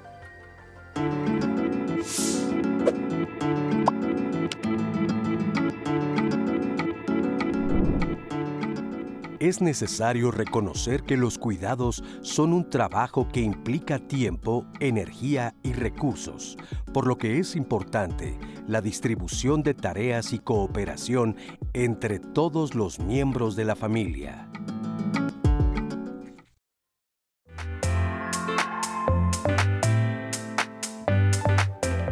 En cuidados paliativos, el cuidador es el principal es la figura principal después del paciente y hay que capacitarlo para que sepa cómo cuidar a su ser querido o a su enfermo. Si se nos muere el cuidador antes que el paciente, estamos en un problema del tamaño del mundo, porque no hay quien, quien lo atienda. Es muy importante la labor del cuidador, es primordial en cuidados paliativos. Es una labor realmente de 24 horas, ¿no? En promedio estamos viendo que las cuidadoras, sobre todo porque son más mujeres, este, trabajan en, porque es un trabajo de los cuidados alrededor de 14 horas al día. Que eh, la distribución del cuidado actual está primordialmente recargada en las familias. Y cuando decimos familias decimos mujeres. Justo eh, visibilizar ¿no? que la crisis actual del cuidado, del modelo de cuidado, es ya insostenible. ¿no? Y que se necesita una corresponsabilidad no solamente entre las familias, sino que también el Estado, el mercado, las comunidades podamos participar para poder distribuir de forma más eficiente y de forma más eh, solidaria, visibilizar que los cuidados son un bien público y en ese sentido también son un derecho. La narrativa de la política pública, que es el área donde yo estoy especializado, eh, está transformándose y construyéndose para que los cuidados sean también un derecho humano. Lo que vemos es que aunque la familia sea grande o pequeña, no importa, se carga el cuidado en una sola persona que suele ser una mujer. Aunque es una labor generosa y de amor, pero la vida personal de ese cuidadora cuidadora sí se queda en stand-by. Entonces, eh, por más amor y por más cariño, hay un momento en donde todo esto colapsa al cuidador emocionalmente. No son enfermeros, son cuidadores informales.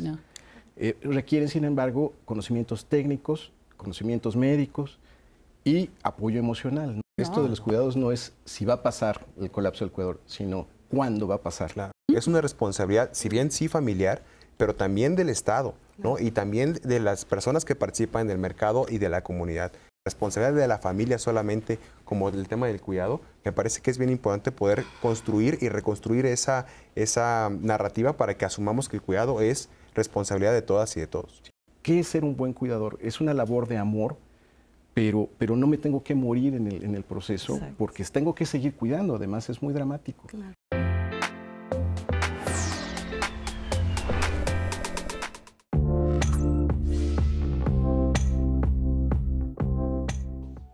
Muy buenos días. Es innegable que cuidar a un enfermo por mucho tiempo produce un fuerte desgaste tanto físico como emocional.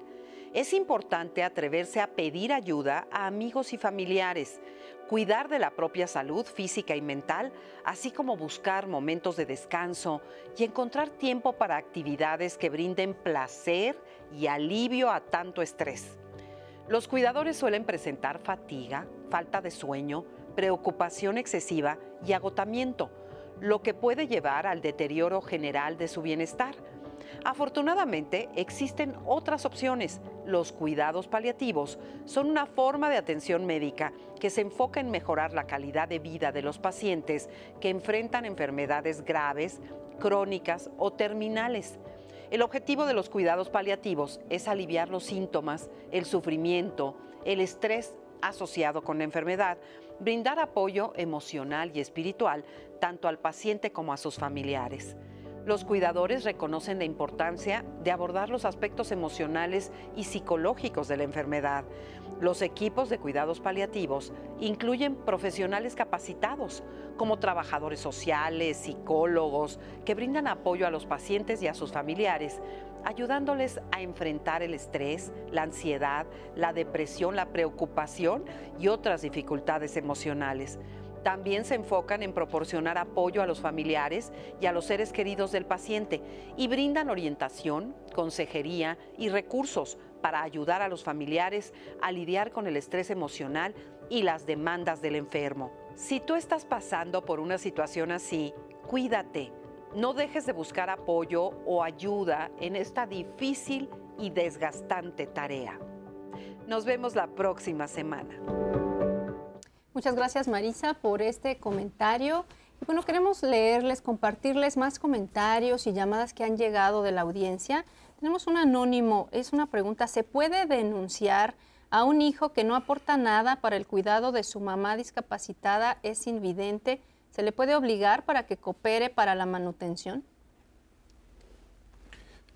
Hay, una ley eh, de, adultos mayores donde ya se está proponiendo que eh, cuando hay abandono, por ejemplo, eh, se tipifica como, como, un delito específicamente y hay, hay acciones mm, legales que se pueden establecer.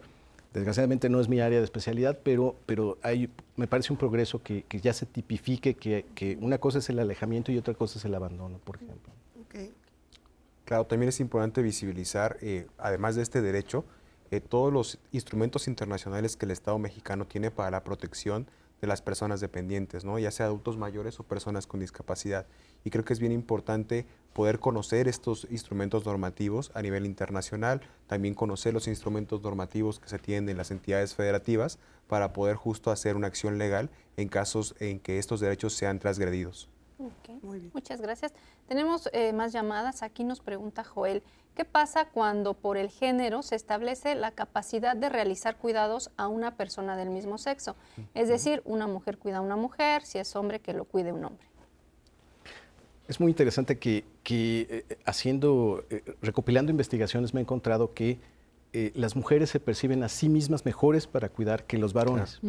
Y los varones también admiten esto, que los varones no son tan buenos para cuidar como las mujeres. Pero en esta cuestión de los cuidados en la familia se dan situaciones muy particulares. Por ejemplo, que un varón tenga que eh, bañar a su mamá, por ejemplo. O este, e, este tipo de situaciones de género que, implican impresiones o, circunstancias para los que no se estaba preparado.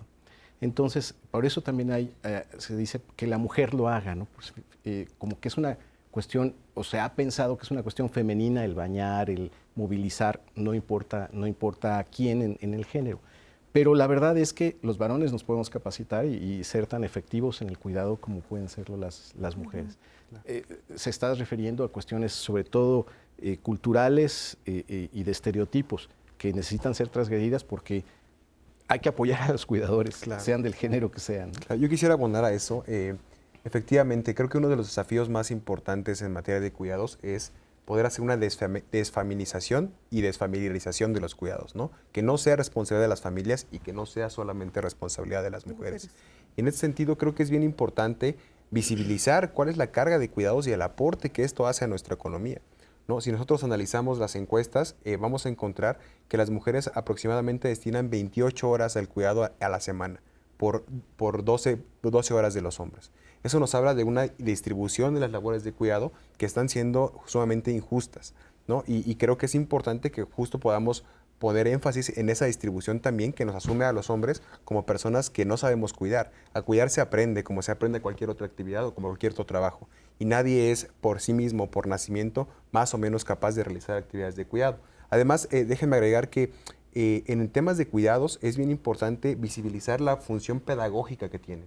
Los cuidados son una herramienta bien importante para generar empatía con las demás personas. Y en este sentido es una herramienta muy importante para poder lograr construir nuevas formas de ser hombre.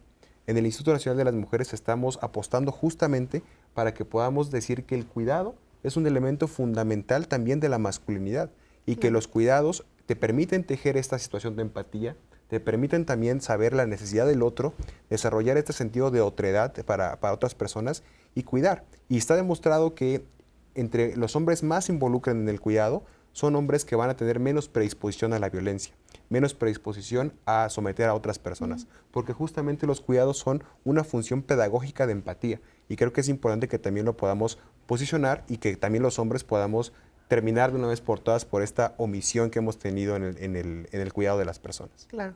En los cuidados compartidos, en, en esas familias hay menos situaciones de, ab- de abandono, de violencia, menos deterioro eh, físico de todos los integrantes de la familia, siempre y cuando estén involucrados. ¿no? Todos. Claro. Fíjate, Leti, que justo nos llama el señor Rubí, 65 años, y nos dice, esforzarnos por los demás no es ningún sacrificio. En mi caso, yo me quedé a cuidar a mi madre y me hice responsable de ella, trabajando y estudiando al mismo tiempo, además de ayudar a todos mis hermanos, y eso no se los recalco a ellos. No hay que tener sentido de culpabilidad. Pues muchas gracias por su comentario. Acá tenemos otra llamada. Dice, cuidé a, mis, cuidé a mis dos padres de 93 y 96 años. Es una tarea difícil, pero la debemos hacer con gusto y ánimo. A veces me ayudaba mi hermano, pero es frustrante porque muchas veces no hay mejoría y se va te- deteriorando más la salud de la persona. Lo que más perjudica es la crítica de los familiares o conocidos que van de visita. Cuando ellos fallecen, se siente satisfacción por haberles brindado el mejor cuidado que nos es posible dar a nuestros seres queridos y recalca ánimo. Pues muchas gracias, lo dice un experto, experto en cuidar porque le tocó esa experiencia. Tenemos otra llamada. Mi mamá tiene 84 años y está enferma de depresión y mi padre tiene 86 años. Sin embargo, en mi familia nadie los quiere cuidar. Somos siete hermanos y ninguno de ellos quiere cuidarlos porque tienen hijos y otras cosas que hacer. ¿Qué podemos hacer para que todos se involucren en el cuidado de nuestros padres? Contratar a una persona para que se, para que se involucre, en- para que los cuide. Si no puedes aportar tiempo, aporta dinero para que podamos contratar a una persona que los atienda. Pero también me- me, me parece que hay que eh, hacer, tratar de hacer conciencia en esa familia, eh, eh, en esa familia extendida, todo esto que hemos venido diciendo en el programa, ¿no? que es un trabajo de cuidados que necesita socializarse y que aún los niños pueden participar. Eh, ¿Por qué? Porque se está cuidando a un miembro de la familia y un niño puede eh, eh, portarse bien, levantar sus juguetes y ya esto es una colaboración, se tiene que hacer consciente de que es una colaboración de que me va a ayudar como cuidador el que tú te portes bien y el que no, el que no hagas tiradero o el que sí. Todo mundo puede involucrarse en los cuidados de la familia, no importa la edad, el género, mi condición de casado, soltero, lo que sea. Eh, eh, se tiene que socializar este trabajo de, de. Y ojalá estas personas que no son cuidadores, pero que son hermanos de cuidadores, que son familiares de cuidadores, tal vez no habían tenido esta conciencia de lo difícil que es la labor que están realizando este familiar. Y tal vez ahorita es el momento de decir, nunca lo había pensado, lo había visto como algo normal, como que a ella o a él no le pesa cuidar a mi mamá, a mi papá.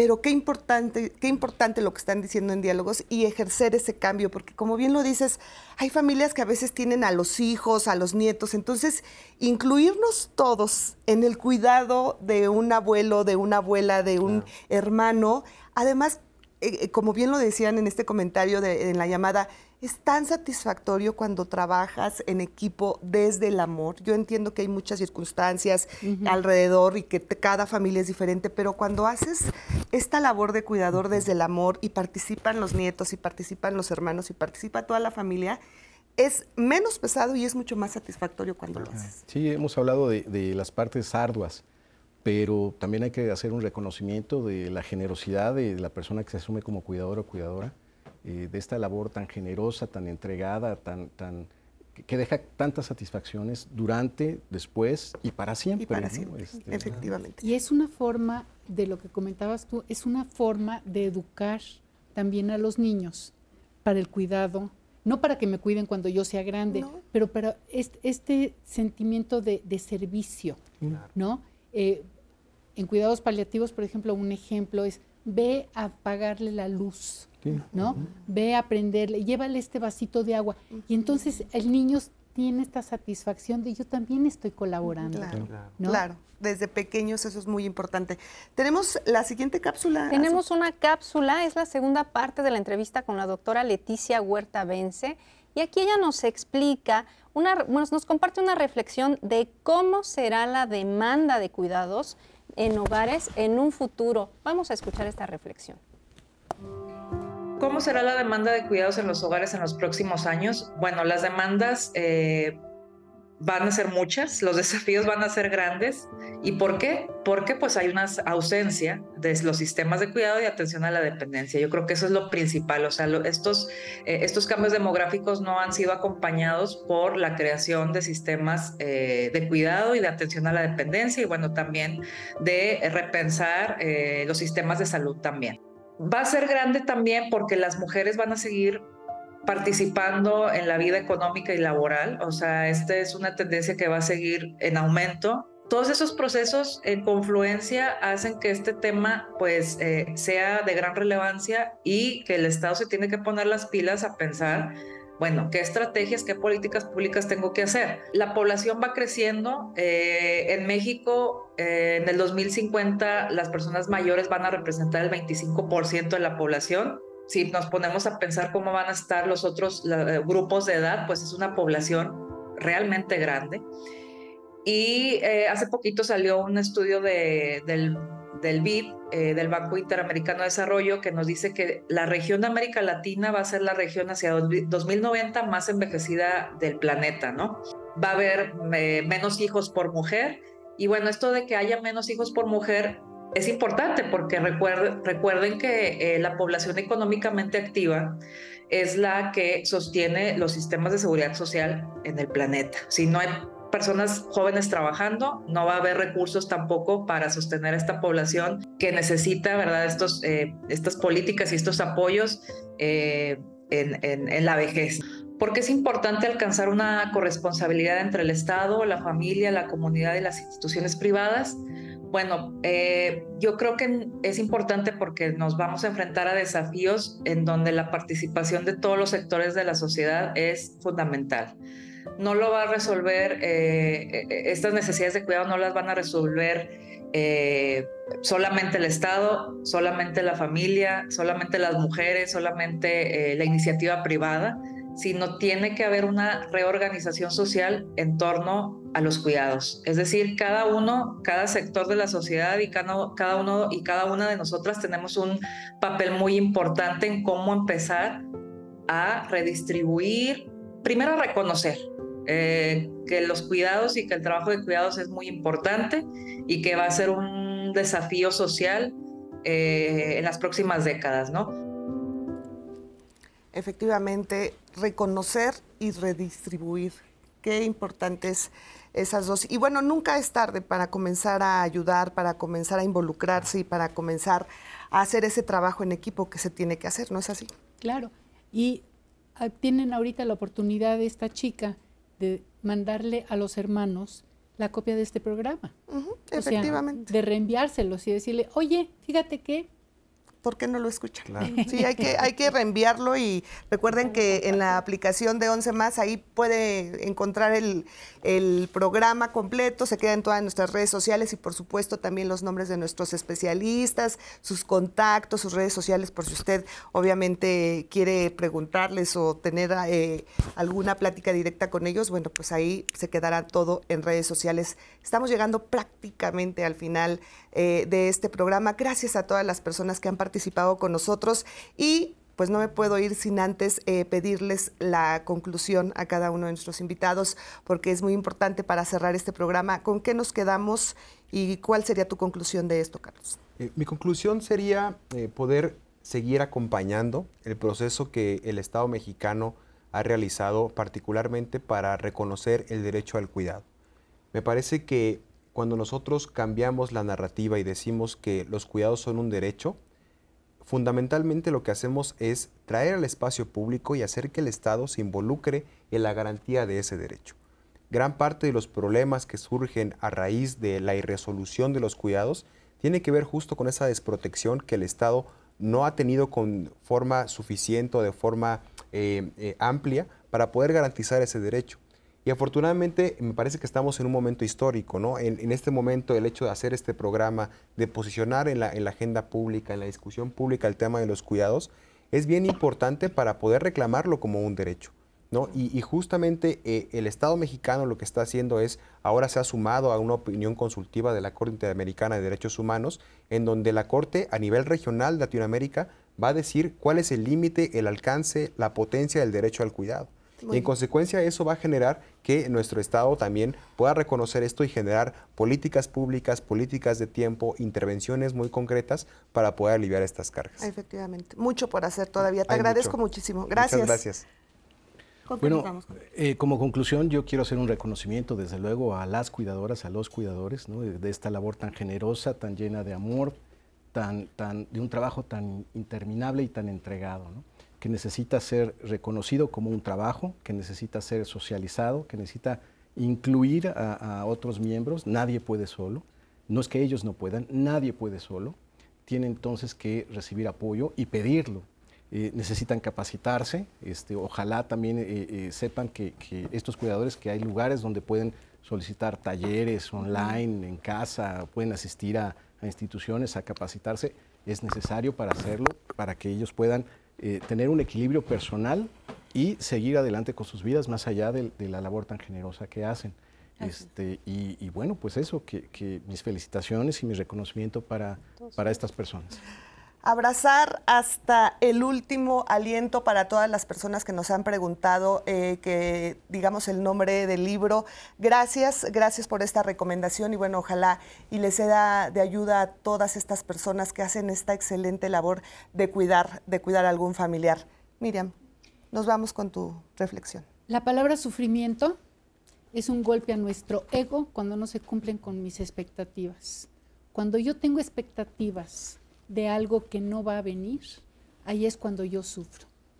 Cuando yo sé que no cuento con mis hermanos, sufro, porque yo espero que ellos reaccionen como yo reaccionaría, pero cada persona somos totalmente diferentes. Me parece que es muy importante la capacitación, capacitación, capacitación para poder comprender con la cabeza, para poder bajar al corazón y desde ahí poder actuar en consecuencia. Gracias por este programa. Gracias a ustedes, gracias, gracias, porque obviamente ustedes, sin ustedes no sería posible. Muchísimas gracias por todo lo que nos enseñan día a día en este programa Diálogos en Confianza. Gracias a todas las personas que nos acompañaron, que nos escribieron y por supuesto gracias a Susana que estuvo muy pendiente de todos sus comentarios. Nos vamos, a su... Sí, Leti, nos vamos. Justo, pues nos escribieron muchísimas personas, por decir algunas, Araceli Verona, Roberto Manso, Penélope Miranda, eh, Mario Coronel, eh, Brida Isla, Susana Gómez, Ofelia Acevedo, Patricia Valencia, Ruby Tobías y muchísimos más que nos llamaron. Para todos los que están preguntando, justo como dijo Leti, el programa se queda grabado, se queda en redes sociales para que usted lo pueda consultar y para que pueda compartir esa liga a quien usted crea que le hace falta o que le puede servir, Leti. Así es, hay que cuidar a nuestros cuidadores porque son sumamente importantes. Así que muchísimas gracias por acompañarnos, que tengan un excelente día y continúe con nosotros en la señal del 11. Hasta la próxima.